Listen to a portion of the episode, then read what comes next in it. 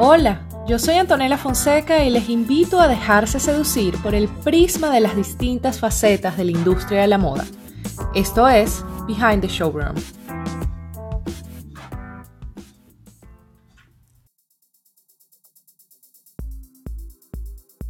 La moda es la que nos cuenta la historia muchas veces.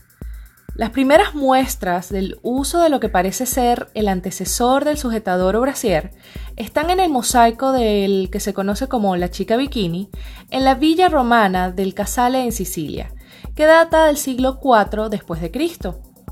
Este mural muestra a 10 mujeres jóvenes llevando bandas de tela en su pecho mientras realizan actividades deportivas. Durante siglos, la ropa interior estaba compuesta por camisones y prendas que se asemejan a las que tenemos hoy en nuestro armario. Y es que el sujetador moderno, tal y como lo conocemos actualmente, compuesto por dos copas y tirantes, no llegó al closet femenino sino hasta el siglo XIX. Y todo empieza con uno de los primeros cambios importantes en la ropa interior de las mujeres, el corsé. Las mujeres francesas lo adoptaron a principios de 1500 para lograr la figura femenina perfecta. Como un cono invertido, muy apretado y resaltando el pecho de quien lo llevara, fue una prenda muy popular durante los siguientes cuatro siglos. Es en la mitad del siglo XIX cuando finalmente empezamos a ver un cambio de los corsés a una forma temprana de lo que ahora llamamos faja menos rígidas y haciendo que la figura de una mujer tuviera más forma de S.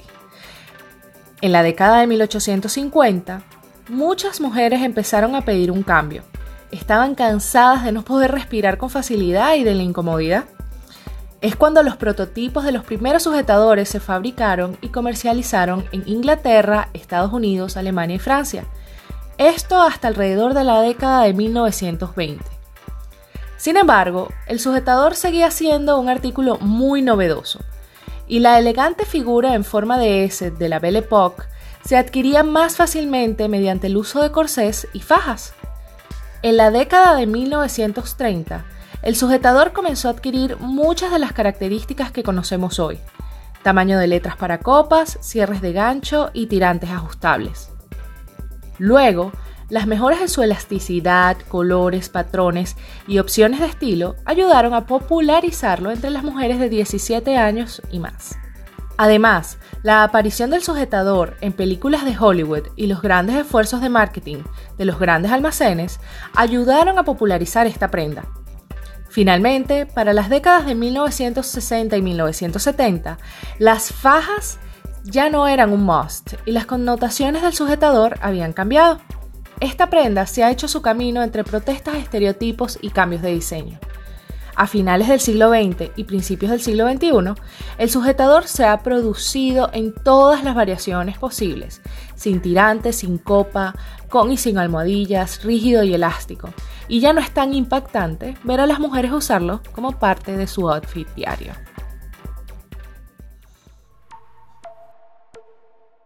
Ahora hablemos de industria. El modelo CAS, que corresponde a Clothing as a Service o ropa como un servicio, es una forma de distribución donde los consumidores pueden alquilar o suscribirse para adquirir ropa o accesorios. Un estudio de la empresa Cowen estima que las suscripciones de alquiler están creciendo en un 15% y señala que el mercado de alquiler tiene un valor de 5 mil millones de dólares en la actualidad. El cambio del consumidor del modelo de propiedad al del alquiler es motivo de reflexión para muchas marcas, pues esto apunta a un mayor compromiso y a una nueva estrategia de captación de clientes. Las marcas interesadas en adoptar el modelo CAS necesitan enfocarse en factores como la logística, la tecnología, el mantenimiento de las prendas y los patrones de inventario. Y esto solo para empezar a labrarse un camino en este negocio.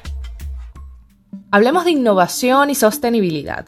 Esta semana la BBC reseñó el caso del diseñador de moda Roland Muret y un equipo de científicos que lograron desarrollar perchas de ropa reciclables. El análisis de datos aplicado en las cadenas de suministro de la industria de la moda ha demostrado la escala de desperdicio en el negocio. Esta nueva percha o gancho está construido con 80% de plástico marino recuperado, reciclado y 20% de plástico reciclable. Y es que según la empresa de reciclaje First Mile, las perchas tardan mil años en descomponerse en un vertedero. Por ello, iniciativas como esta, que disminuyen el desperdicio de plástico en las cadenas de suministro y suman la adopción de productos reciclados, son importantes para darle continuidad a nuevas ideas más sostenibles en la industria de la moda. Hemos llegado al final de nuestro noveno episodio de Behind the Showroom. Les invito a seguirnos en nuestras redes sociales y dejarnos todos sus comentarios allí.